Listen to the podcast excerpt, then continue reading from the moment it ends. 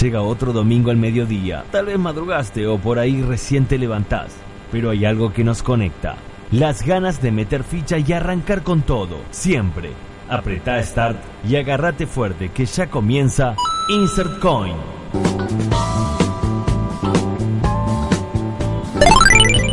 Round one. Fight.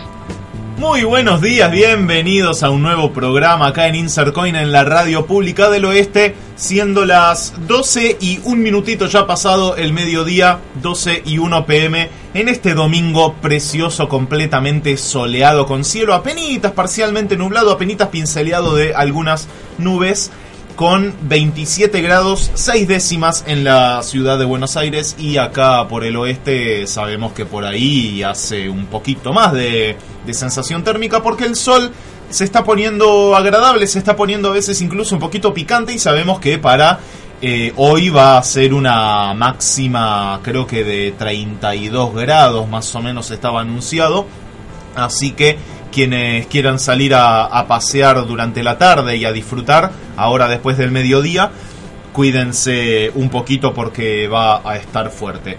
Mientras lo esperamos a nuestro querido compañero Matías Moya, me acompaña mientras tanto acá Nicolás Buco, a mi derecha, ¿cómo te va? Muy bien, eh, tranquilo, pero a, acelerando de a poco el domingo. ¿Sí? ¿En qué sentido? Eh, a ver. Y yo vengo cargado de ayer. Ah, eh, este, estuvimos ahí en un recital casi eh, íntimo de, de, la, Power Up. de la gente amiga de Power Up, que le mandamos un beso gigante. Eh, algo, algo, como dije, mucho más íntimo. Y- Íntimo, ¿por qué? A ver, ¿qué, qué diferencia tuvo de, de otros recitales? Para empezar, era más barato. Bueno, bien, sí. más, sirve. barato más barato, pero la, la información del recital era de, para pocos. Ujú. Eh, y fue. Un, un exclusivo para fanáticos, podríamos sí, decir. po- podríamos decir eso. Eh, pero típico de Paraguay con el profesionalismo de ellos. Eh, tocaron 45 temas. ¿Tanto? Quiero, quiero creer que más de uno habrá eh, sido en tipo medley enganchado, porque si no, 45 temas que dura 5 horas el recital. Eh, no, No, bueno, claro, tanto al- no, pero- Algunos sean. eh, o sea, son opening, ¿no? Algunos, algunos no llegan al minuto, ¿no? Ajá, por pero eso. Fueron 45 temas y eh, Ma- Mariano lo, lo decía, porque. que fu- como decía, fue muy, muy íntimo. Un tema en particular no fue ensa- ensayado. Ajá, salió ahí de, de improviso. De, de hecho, le pregunté al público: ¿no, no lo lo tocamos? Sí. Obvio. ¿Qué les van a decir? ¿Qué le van a contestar? Y Mariano, eh, esto no es un detalle menor, eh, música de anime y videojuegos con el líder ahí, disfrazado de Papá Noel. Eso eh, no es un detalle menor. Bonito, la, la verdad, un, un lindo gesto. Sí. Eh, vamos a tener un muy lindo programa. Hoy vamos a estar hablando de los clásicos de PlayStation 1 porque la consola cumplió su 25 aniversario, 25 años de la primera consola de Sony que hoy es un éxito rotundo, ya anunciada la PlayStation 5 para el año que viene. Eh, vamos a hablar un poco también, un breve raconto de cuáles son las distintas películas de Star Wars que hay hasta la fecha, ya eh, por el inminente estreno de la última entrega de la, de la saga presente. Y también tenemos una consigna muy interesante justamente sobre este aniversario de la consola. ¿Cuál fue tu juego favorito de la Play 1? Tiene un catálogo enorme PlayStation 1 y muchos fueron joyas. Bueno, queremos saber cuál fue tu joya de la PlayStation 1. Y por supuesto toda la información, noticias y eso. Pero primero vamos a escuchar un poquito de música porque tenemos ganas de, de arrancar el programa así bien, bien tranqui, relajado, como, como se nota la, la vibra de este domingo. Y ya con, con esos acordes, ese punteo de, de piano hermoso, es un, un tema muy pero muy lindo de esta banda británica Muse que cada vez la rompe y cada vez me gusta más. Muse, Starlight, así arranca Insert Coin en la radio pública del oeste.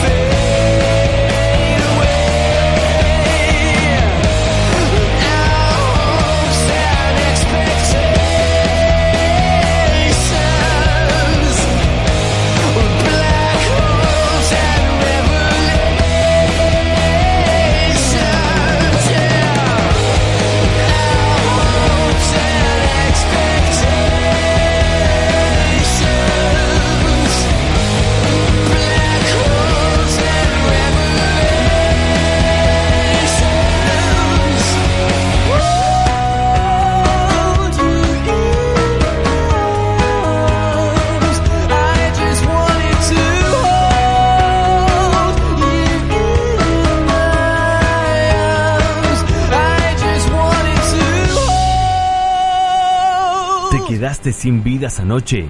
Acá las tenés ilimitadas. Empezá tu domingo con Insert Coin. Por la Radio Pública del Oeste. Actualidad Retro.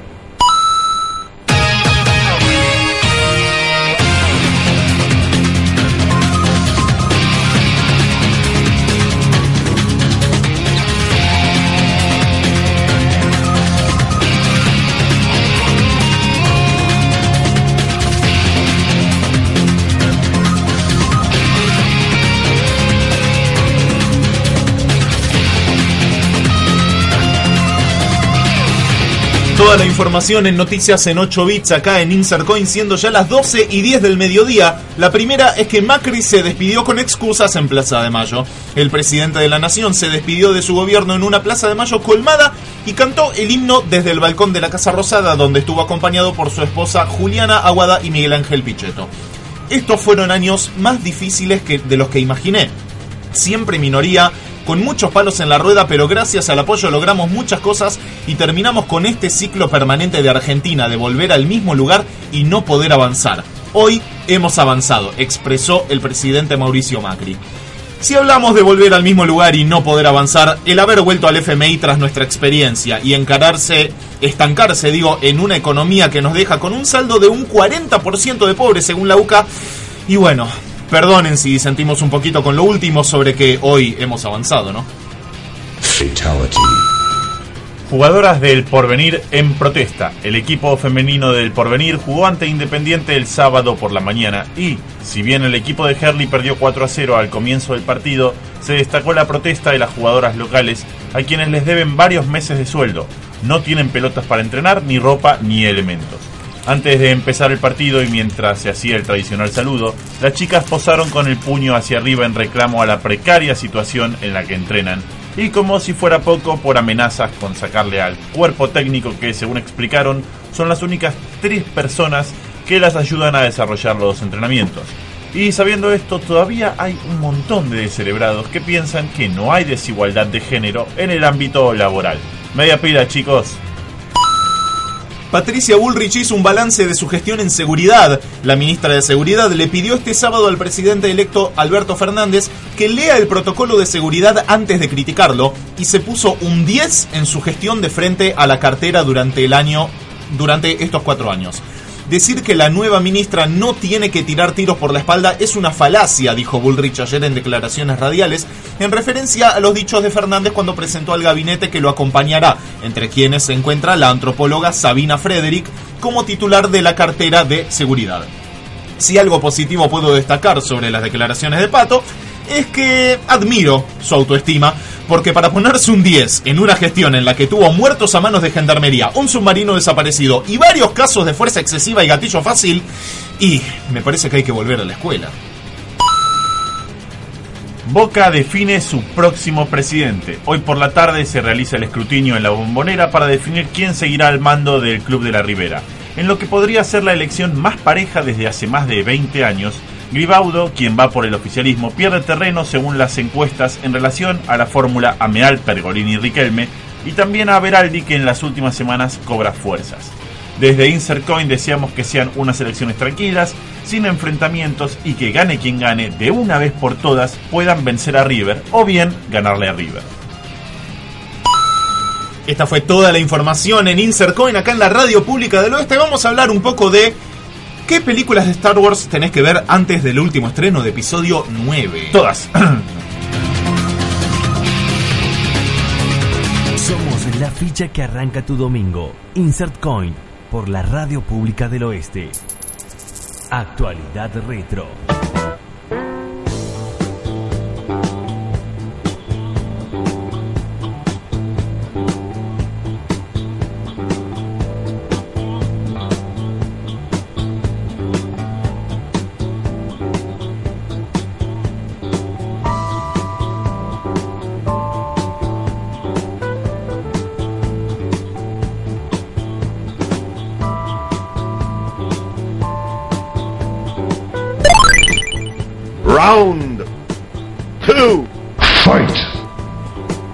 Ahora sí lo quiero presentar como corresponde. Matías Moya en el piso, bienvenido a la Argentina. ¿Qué tal? Un placer, eh, un honor volver a mi querido país después de un viaje allá por, ¿Por dónde?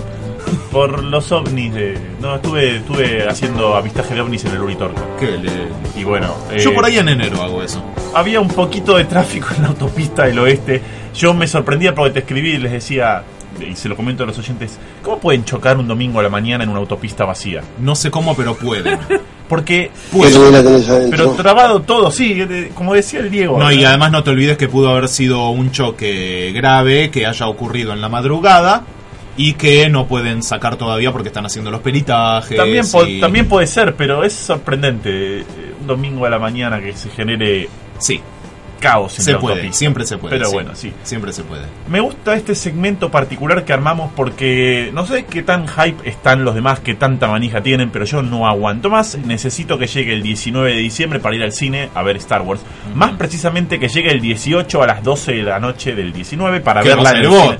Sí, porque... Vigoncio. No, el 19... Yo no sé hasta cuándo tengo que esperar. El problema es que el 19 tengo un viaje. A- y- y además no- siempre nos haces lo mismo de que decís vamos a verla todos juntos, vamos a verla todos juntos y vos te adelantás a todos. Sí, es que el problema acá es que yo tenía un viaje el 19 y me enteré que se estrena el 19. Entonces ¡Anda! dije, voy a verla el 18 a la noche porque no, no aguanto. Ay, Dios. Pero el- estamos hablando de Star Wars Episodio Sí. 9, es decir, el cierre de toda la, la saga. De todo. En De, su- principio. de la supuesta saga canónica, ¿no? Porque esto es canon. Exacto, de la saga Skywalker vamos a ponerle un cierre, por decirlo de alguna manera. sabemos que en el futuro se van a venir otras películas de la mano de Disney, eh, pero que no van a ser parte ni, ni precuela ni secuela de este arco argumental, lo podríamos definir Sí. de esa forma, arco argumental, sino que van a inventar otra, inventar no, producir, mejor dicho, otras Esa es la historias. información que tenemos hasta hoy. Va a salir en el va a salir. Claro. va a salir en el futuro y que no va a tener nada que ver con los personajes que están ahora. Sin embargo, esta, yo celebro que sigan sacando películas de Disney.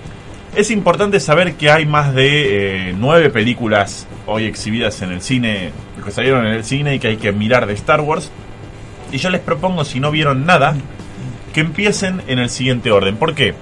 Porque George Lucas tuvo la particularidad de hacer primero tres películas a las cuales no les puso un número y que se llamaban eh, originalmente Star Wars iba a ser una sola película de- con la cual apostó con eh, Spielberg que eran muy amigos de que iba a ser un fracaso Sí, sí, de hecho, eh, sí, no, no le tenían pero ni una pizca de fe. George Lucas lo dijo dijo es la película más barata que puedo hacer con presupuesto barato dentro de lo, lo que había. Y vos cuando mirás Star Wars hay un montón de cosas que se hicieron con 2 pesos con 50. Los títeres. Los títeres, los Obi-Wan, sables de luz que eran Genial. los sables de luz que eran palos que después les agregaban el efecto. Ajá. Las locaciones eran reales, o sea, Igual, tenía a mucho ver, viaje. ha- hagamos una pequeña salvedad. De, en la, considerando la tecnología de la época, ¿de qué otra forma se hubiese podido hacer? Podías laburar un poco más. Eh, hay películas de la época, Volver al futuro tiene más efectos que Star Wars. Bueno, Tron. Eh, no sé de qué época es, pero Tron es anterior incluso y tiene unos Tron- efectos. Tron es como puro efecto especial. Pero muy jugados. básicamente lo que George Lucas dijo es, esta película no va a funcionar. Spielberg le dijo, yo te he puesto que sí. Apostaron entre los dos. Qué Claramente grande. Spielberg tenía razón. Y como Mm. triunfó tanto y tuvieron que recortar tanto en la cinta original de Star Wars, surgieron episodios 5 y 6 que son El Imperio contraataca, la mejor de todas a mi gusto en el cine, y El Retorno del Jedi. Sí. Esas son las primeras. Sin embargo, después Lucas escribió el pasado de esta historia. Entonces lo ideal es que empiecen a ver Star Wars episodio Sí. 1 primero. Que, que hay algo que me causa mucha gracia, que cuando salió la, la- la trilogía precuela, o sea, episodios Sí. 1, 2 y 3, fue totalmente criticada, fue hiper bardeada y ahora están bardeando más la, la trilogía La- actual la que episodios 1, 2 y 3. Es lo Sí, por suele eso. suele suceder. Sí. A mí me encantan todas. Tienen que ver, exacto. Sí. Episodio 1, que es el nacimiento de Darth Vader. Sí. Punto. Mírenlo y después sigan la Anakin serie. de pibe. Exacto. Episodio 1 con eh, Jedi y Sith, muy pocos, y el nacimiento de una nueva guerra. Sí. Episodio 2, Guerras Clónicas. Episodio 3, eh, La venganza de los Sith, que es el momento en el que los Sith llegan al poder, que matan a todos los Jedi y que el Imperio surge y ahí aparece eh, Darth Vader. Vader al final. Vader al final y el Emperador y lo nuevo. O En- sea, el, el verdadero surgimiento Exacto. de Vader, ¿no? entre la 3 y la 4 deberían ver eh, Rogue One, que Es es, la explicación de cómo consiguen, porque el episodio 4, Una Nueva Esperanza, que es la película de 1970 y pico, Ajá. Surge con eh, los rebeldes consiguiendo los planos de la Estrella de la Muerte. Así arranca la película. Nunca te dicen dónde está ni cómo los consiguieron. ¿Cómo Bueno, pasó? en Rogue One te muestran cómo consiguieron los planos de la Estrella de la Muerte. Y de una forma magistral encima. Después tenés un spin-off que también entre el episodio 3 y el 4 deberían ver, que es Han Solo, que es la historia de Han Solo. Cómo Han Solo consigue el halcón milenario, cómo se vuelve en casa recompensas. Yo ahí disiento un poquito. Está- Eh, está bueno. totalmente fuera del pote para mí. A mí me gustó. Ni suma a- ni resta. A mí también me gustó, pero bueno, había mu- mucho menos místico. Es real, no, igual es real que podés no verla. Claro, no, no te perdés No nada. te va a perder. Rogue, One, sí. Rogue One te aporta un montón. Han. Solo es un mero spin-off. Absolutamente de acuerdo. Pero- Deben ver Rogue One. Pero la- el halcón milenario tenía algunas leyendas así ocultas que se ven. Y la, y la en carrera en, la carrera en 12 parsecs Sí. que hace Han Y Solo y la famosa la- frase y cómo, cómo se se la roba a, a- a Lando. A Lando. O cómo Claro. se la gana a Lando en realidad. Se la gana. Hace trampa, pero se la gana. Después tenemos episodios 4, 5 y 6, la trilogía antigua. eh, Sí. Luke Skywalker, eh, Obi-. Obi-Wan Kenobi, Darth Vader, eh, Princesa Leia, Harrison Ford como Han Solo. Sí. Yo les aconsejo que vean la versión original, no la remaster, porque eh, tiene el encanto de la versión original. Ya hay dando vueltas en internet versiones Sí, originales de, mm, de, de sin efectos. Las he visto, las he visto. Sí, que- porque John Lucas en un momento como que tuvo un- una locura de poder con, Sí. con los efectos especiales y abusó un poquito. Y después del episodio 6, lisa y llanamente salen la serie que salió ahora, que hay que buscar la pirata porque Disney Plus no está acá, que es The Mandalorian, que es una, una tribu mandaloriana y la explicación de cómo viven y Baby Yoda y todo lo que salió. Y que igual, ojo, tampoco aporta en realidad a la, a la sí, saga sí, original. sí ¿eh? aporta. Cuando termines de ver la serie vas a ver por qué, pero aporta entre el episodio 6 y el 7. Después tenés que ver episodio 7, episodio 8 y esperar con ansias el episodio 9 que se estrena ahora, Ahora, en, diciembre. una semana, un poco más. Nosotros nos vamos a una tanda publicitaria porque la radio tiene que vender y después volvemos con todo el funk que aporta el señor Charlie. Sí.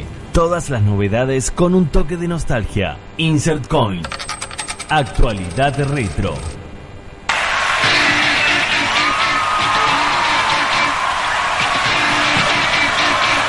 Qué sonido este, ¿eh? un ícono del rock nacional y cuando volvía de la rehabilitación y la rompía toda en Vélez, bajo el agua, con un montón de artistas y un Lluvia estadio lleno. torrencial. Lo que es increíble es que después se grabó y se hizo un DVD sobre ese concierto donde lo único que se veía era agua caer. Y, y creo que se llamaba literalmente concierto bajo Concierto el agua. Mm. Bajo el agua, sí, efectivamente.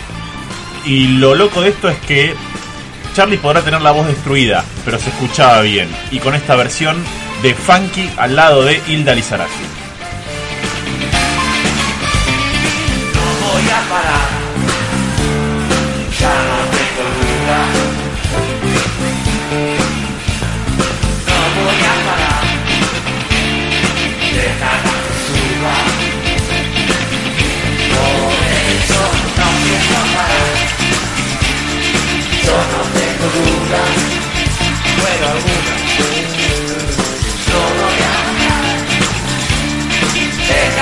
Suba.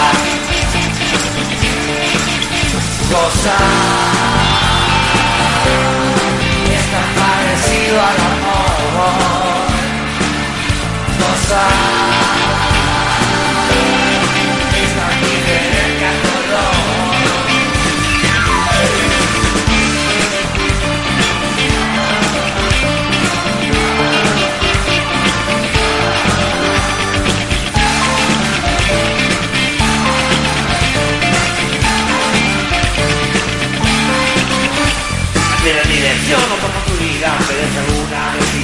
Ha ha ha!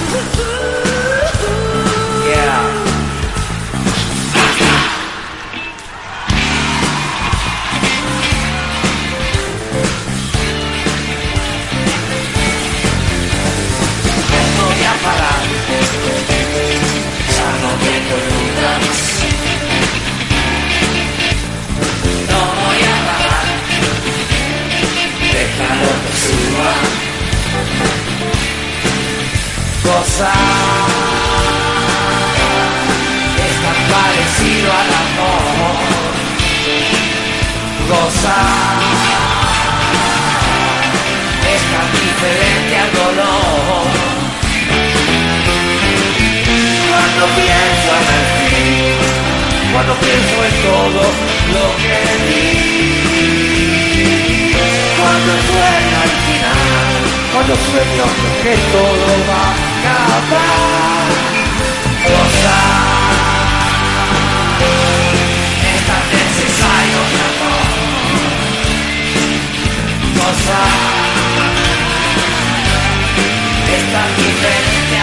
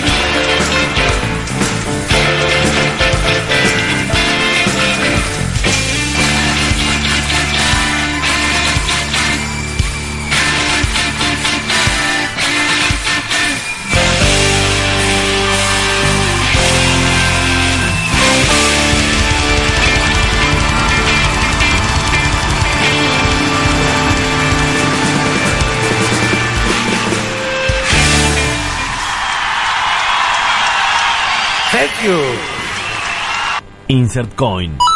Actualidad retro.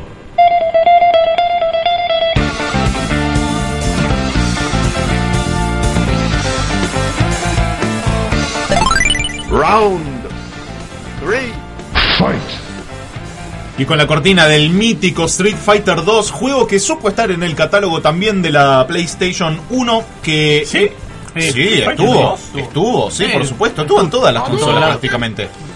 Eh, vamos a hablar justamente del 25 aniversario de esta mágica consola de Sony, que, bueno, ustedes sabrán tener los, los detallitos más curiosos, eh, aunque es ya de público conocimiento, ¿no? Emma es el que suele saber estas cosas, las curiosidades, le mandamos un abrazo gigante.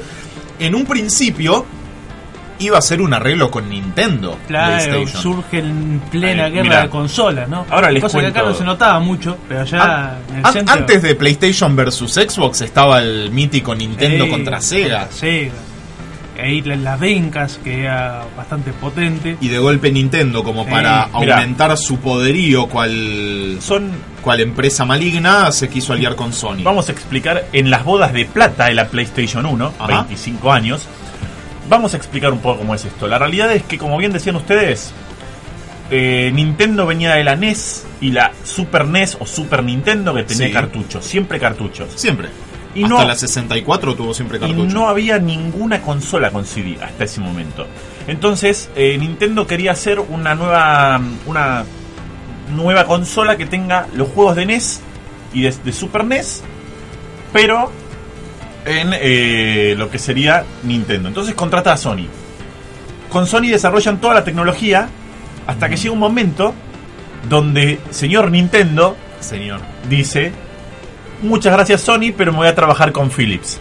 Ah, Señor, Macanudo. señor Sony le dice a señor Nintendo, usted es un amigo bárbaro, pero el que está creando el usted, chip... usted se tiene que arrepentir de lo que dijo. Mire que... el- no, le dice dice llanamente, mire que el que está creando el chip es de Sony. Y sabe qué, me lo voy a llevar y voy a hacer la consola yo y usted se va a cagar. ¿Sabe de quién es la patente, papu? Entonces le dijo a Nintendo, gracias, andate con Philips. Nintendo fracasó en el intento. Haré mi propia consola con juegos de azar y mujerzuelas. Y Sony se puso a hacer la PlayStation. Sí. No solo se puso a hacer la PlayStation, sino que cuando la sacó, Nintendo todavía no tenía consola, la Nintendo 64 sale un poco después, con cartucho y todo. Eh, Sony saca la PlayStation 1 a pelear con la Sega Saturn. La Sega Saturn tenía CD. Sí. Sí, yo tenía. El problema de la Sega Saturn es que salía 400 dólares. Sí, Cuando, tenía mucho cuando. PlayStation llega Igual, ojo, es el precio que históricamente siempre tuvo una consola nueva recién salida al No, mercado. no, por eso te digo, cuando Ah. la PlayStation 1 sale al mercado, A ver. ellos dicen, yo voy a salir a 300 dólares. Toma. Entonces Atari le dice, vos no vas a vender nada, porque no vas a poder sacarlo a 300 dólares porque fundís el Por el- mercado por el y no sé qué y y no bla, te bla, va a dar bla. y bla bla bla. Sony la saca a 300 dólares. Y fue un éxito rotundo. Sony la rompe toda de manera de vender más de 60 millones de ejemplares. O sea, venden más que la Argentina en total de población. Sí. Y hoy tiene la consola más vendida, que es la PlayStation 2, con más de 100 millones. O sea, siguió así vendiendo. ¿Qué logró Sony con esto? Obviamente, destruir a Sega Saturn. Pobre, no, no, vio, no vio ni la luz. No, no. Y bueno, también colabora la cantidad de desarrolladoras de juegos que estaban Por supuesto. con Sony, porque con Sega Saturn no, No, había mucho. y eso es otro. Sony tiene más, la PlayStation 1 tiene más de 2.400 juegos. Tiene un catálogo Es impresionante. un catálogo más grande que sumar a Nintendo Y muchas 64 más Super. Nintendo más Family. O sea, Mm. entre los tres nos llegan al total de empresas y de juegos que salieron para la PlayStation 1. Igual yo quiero meter un poquito de discordia. Eh, porque esto todo muy lindo en Estados Unidos, en Europa. Nosotros que la supimos disfrutar. ¿Hubiese tenido el mismo éxito si la PlayStation 1 no la hubiesen chipeado y no hubiésemos podido conseguir los juegos tan baratos? Sí, ¿Hubiera tenido realmente el mismo éxito? Sí, el porque mismo la- éxito que tuvo Nintendo, la Sí, Nintendo 64. porque la consola era más barata. De por sí era más barata que la Nintendo 64. Ajá. Segundo, la consola acá Nintendo 64 tuvo éxito. Solo Sí. que nosotros sabemos en los 90 que era sinónimo de guita. Para- eh, eso te iba a decir, para mí la 64 era de cheto. Sí, la 64 era de Cheto y la Play 1 era del pueblo. Sí. Ahora, la Play Pero 1 por porque esto, se podía chipear. por Pero esto. si no la chipeabas, los juegos tampoco eran tan, tan excesivos porque era un CD, no era un cartucho. Y yo no sé por qué tengo el leve recuerdo de que eran más difíciles de conseguirlos. Sí, no había originales porque estaba chipeada, pero digo, en Estados Unidos también estaba chipeada, ¿eh? no es que ¿Ah, solo sí? en Argentina. Ah. el tema es que nosotros tardamos dos años más en ver la luz. Japón la vio en el 94, Sí. Estados Unidos y Europa en el 95 y Sudamérica, como siempre, tarde, en el 96. Claro, nosotros estábamos todavía con Carlitos acá. Entonces, en el 96, digamos que era fácil conseguir los juegos, pero después pasó esto con la PlayStation 2 y la gente compró los juegos de Play 2 co- eh, copiados. Sí. Pero mira hoy, PlayStation 4. Tiene un éxito bárbaro acá en Argentina y los juegos no se pueden chipear. No, son todos originales. No, ojo, sí, sí se puede. Pero, mm, Sí, pero- la gran mayoría compra originales por eh, en ¿por Creo no que podés- mayormente por el tema del online. Sí, y por qué no podés actualizar el sistema. Y eso. Entonces morís quedando. Bueno, a ver, si te, la, si te la rebuscas, te vas bajando periódicamente las versiones Sí, actualizadas pero y ya. no podés jugar online y un montón de cosas que la Switch también la podés chipear y no. A, a mí personalmente el multijugador online me interesa poco y nada. a depende, mí pa- depende de qué juegos. lo que sí me da miedo es el tema de de, de, bueno esto de, de bajar un juego pirata y que de alguna forma el, el sistema te lo termine detectando y chau consola. También te puede briquear la consola como pasa con la Wii y queda ladrillo. Pero bueno, la realidad la es Xbox, que el famoso círculo de la muerte. supieron romper el mercado y yo no sé, estuve investigando por internet, si alguno lo conoció, yo no. ¿Cuál? Tuvo una mascota PlayStation 1. ¿Llegó a tener? Sí, que no es que sea una mascota, era el que presentaba la consola y era el señor Pixel o una cosa así, que era una cabeza. Porque nunca fue oficial eso. No, era una cabeza violeta, toda Sí. pixelada, que iba presentando las cosas de la consola, las eh, utilidades de la consola. Ah, Y que creo que vio la luz solamente en Estados Unidos, pero era la mascota de Sony, era Sí, con lo que ellos mira. presentaban. Y lo más gracioso es y nunca que quedó. Cuando eh, no me acuerdo el nombre de la no es Activision o sí ¿Quién, Activision. quién hizo el Crash Bandicoot No, eh, Naughty Dog. Naughty Dog cuando Naughty Dog presenta el Crash Bandicoot Sony le dice este juego es una cagada Hermoso. literalmente dice con esto vamos a hacer plata no sé ¿Con qué esto? y lo critica un montón pero lo saca al mercado igual y termina siendo la mascota casi de la, de la compañía Sí, porque eh, el- el- la, la cultura popular me juego guita a, a afirmar que, que lo nominan a Crash como mascota oficial sí, de PlayStation. y Spyro también por Mi ahí Play 1 vino con un ejemplo de que es 2. sí por eso con- no, no, con el disco. O sea, Ah, ya con el juego. La, la Play con el juego. Sí. que Te venía. Después también hay algunas curiosidades como el hecho de que la PlayStation tuvo varios diseños. Empezó con un Sí. diseño que tenía El las cuadrado, la FAT. Sí, pero que además de ser la FAT grande tenía tres, nosotros no lo vimos acá, tenía, tenía tres, eh, tres salidas de audio y video para todo el, para escuchar todo como se debe con los tres botoncitos y demás. No, después Sony dijo abaratemos costos y puso una sola ficha para todo lo que es la, la consola, Sí. donde conectabas audio y video todo junto. Sí. Esa es la que llegó aquí. Entre eso hubo tres diseños. Después también eh, pasamos a la PlayStation, a la PS1, que Sí. era la PlayStation 1, pero sin el disco rígido. Y, y- y que era considerable la disminución del tamaño. Y que se vivía rompiendo. O sea, hay, hay gente que por suerte le, le ha durado años, pero la, la chiquita se vivía Aguante la rompiendo. FAT 32 Se vivía grandota, rompiendo. Y la, la grandota tenía un botón para forzar el, el disco gite. Sí. La, la chiquita no lo tenía. Y fue la primer y fue la primer consola en traer primero un joystick de esa forma, porque Nintendo no tenía y a partir de la 64 empieza a aplicar el hecho de ponerle la- los mangos abajo y, la, del y joystick. la Saturn era una En ese sentido Sí, fue. la Dreamcast era de, y tenía los botones con dibujos que según ellos in- in- incorporan el triángulo era la perspectiva del jugador el X era el no confirmar el círculo era la confirmación y el Sí. cuadrado era otra cosa Eso por, el, por los japoneses. Sí. En Estados Unidos lo dieron vuelta porque son yankees. no por eso Japón exacto Porque yankees siempre yendo a contramano del mundo.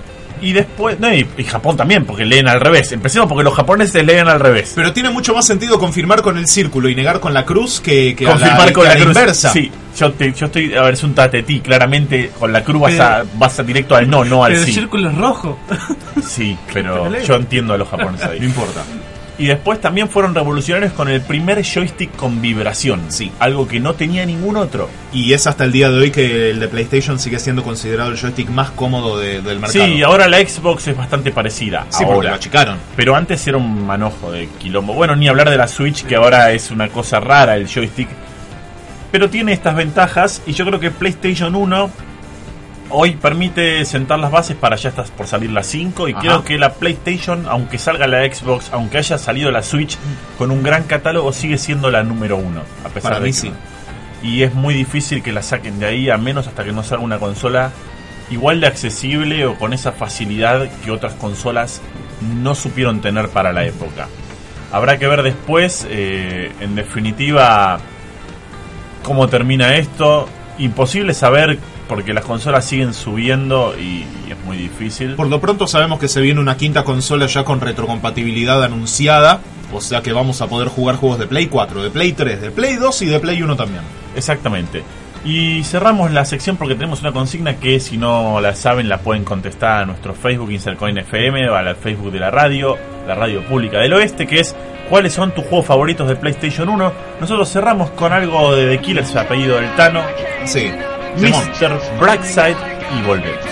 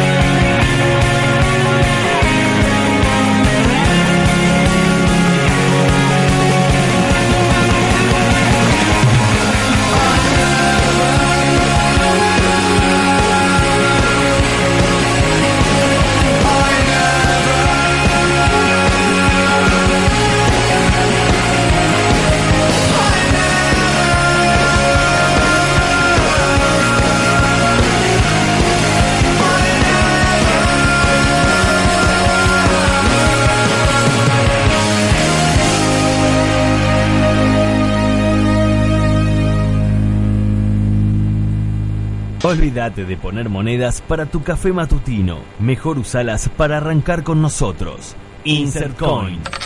Tu cafeína de domingo.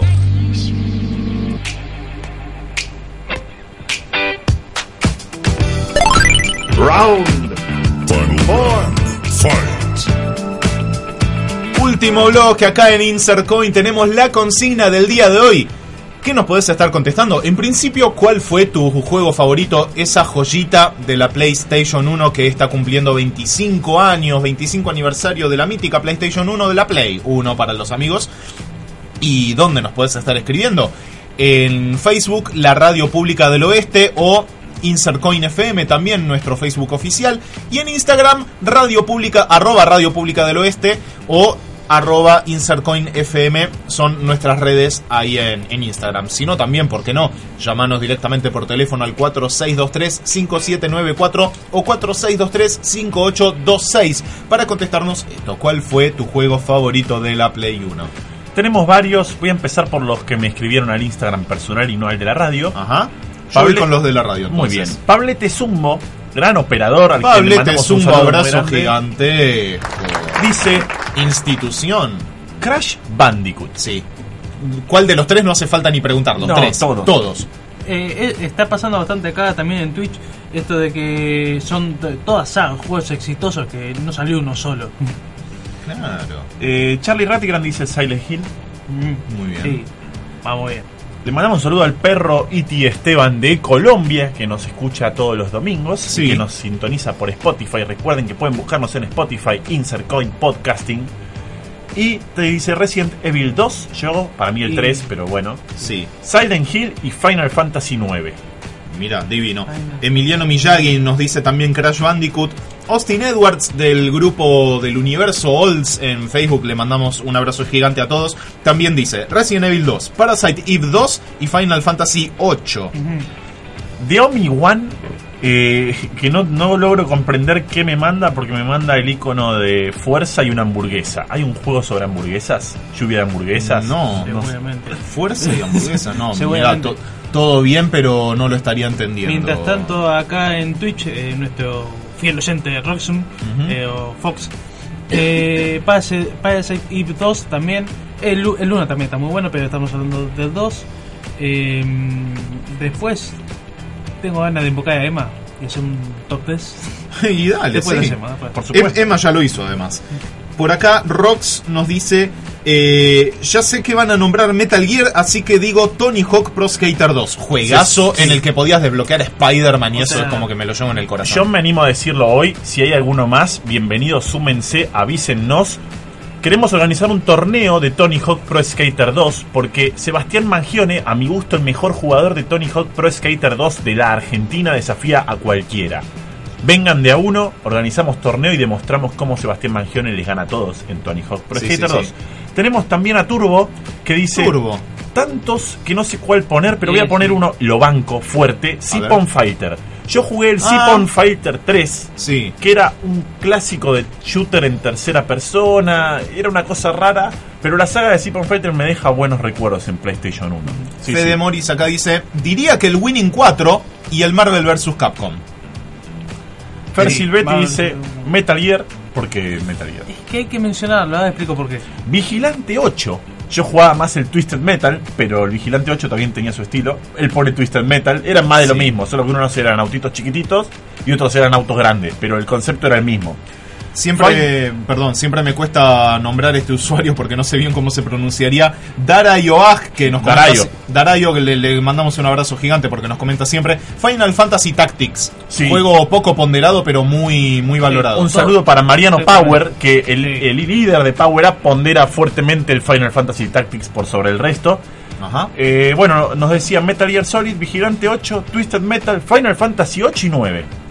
Un catálogo gigantesco. Marce Cogno, amigo de la casa, le mandamos otro abrazo gigante. Y es como que tiene una respuesta muy contundente. Chrono Cross, Chrono Cross y ¿cómo se llamaba ese? Ah, sí, Chrono Cross. Sí, Chrono Trigger también, por lo que lo... Pero el Chrono Cross. No, no, él. Eh, creo que- Chrono Cross. Sí, está bien, creo que lo entendí. Y Martín Basualdo, también otro amigo, le mandamos abrazo enorme. Winning Eleven y Colin McRae, que era un juego Sí. de motos, si no me, no, no me equivoco. Colin McRae es de rally, no. Ah, de rally. Colin. McRae es el de rally. Ahí va. eh, Eh, y también tenemos el, el comentario, el top de, de Emma, clásico, Emanuel Mastropaolo, otro amigo de la casa, abrazo gigantesco para él. Dice, eh, dos de la misma franquicia, Crash 3 y Crash Team Racing, y el Resident Evil 2. Pisa fuerte el Resident Evil 2. Sí, sí, y lo- los subieron en general. Eh, el, mío, obviamente, es Metal Gear, pero hay que. eh, tiene más sentido mencionarlo en el aniversario. Porque Kojima siempre fue un tipo de la consola que agarra, la exprime todo lo que puede. Y el mm, Metal Gear tenía esto. Para el ejemplo más, más claro es Psychomantis, ¿no? Jugado con la vibración del joystick. Bueno, con Metal Gear, la palanquita. Metal Gear en particular tiene, primero, eh, el hecho de que es de PlayStation. Sí. Y después, yo no me acuerdo si es el Metal Gear o no. Hay un juego en la PlayStation que es el único A ver. que vos llegás a una final donde el, el- la, la CPU sabe todos los movimientos del control número uno. Sobre La no, única no forma. final, no, no, y no es la final, es la sé, mitad de los juegos. Es el Metal Gear, ¿no? Sí, la única forma de pasar es eso es cambiar el control, ponerlo en el jugador número 2 y jugar. Ah, pero sos un solete. No, es el juego que lo que te pide así, porque jugaba con la consola. Tu, tu enemigo te lee el control, lo tenés Sí. que cambiar al otro lado. ¿Cómo Sí. hacen eso? Que- Kojima. Kojima. Kojima. Ahí No la- hay la otra explicación. explicación. ¿Cómo Exactamente. Así bueno, que- tenemos que saber los nuestros. Es- sin duda el mío Metal Gear. Pero, ¿Y algún otro? Sí, para meter eh, un poquito más. Dino Crisis y el primero. Sí. Sí.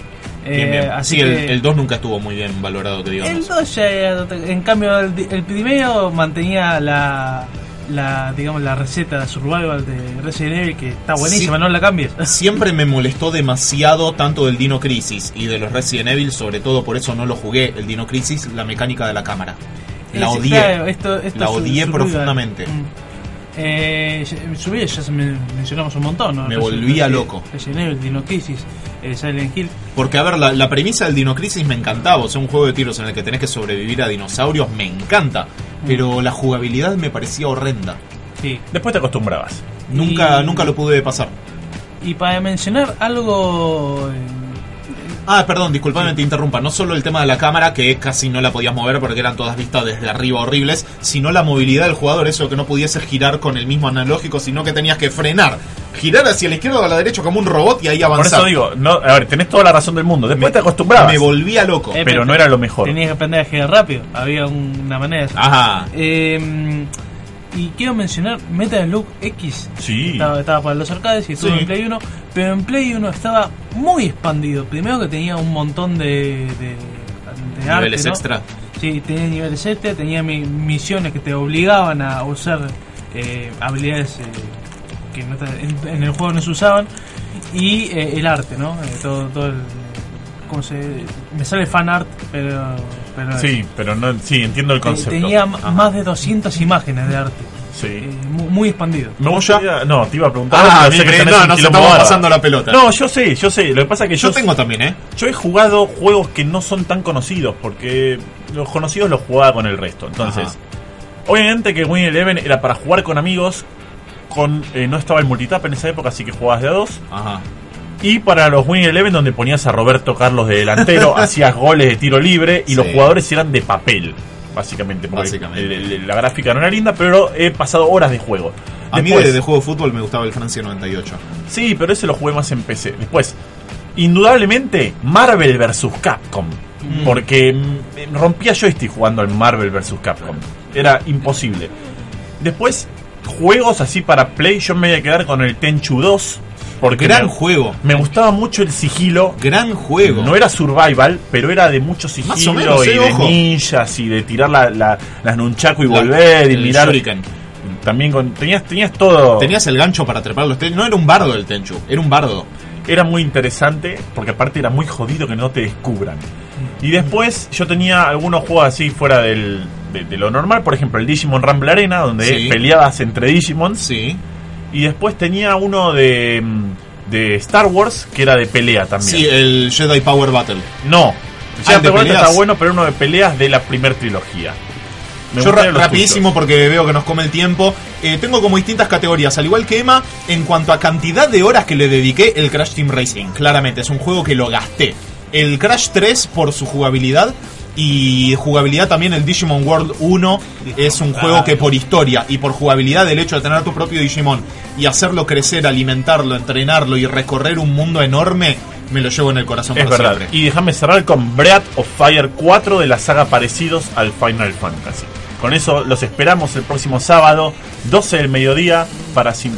domingo, 12 del Domingo. mediodía, para sintonizar con nosotros Insert Coin por la radio pública del oeste. Hasta la próxima.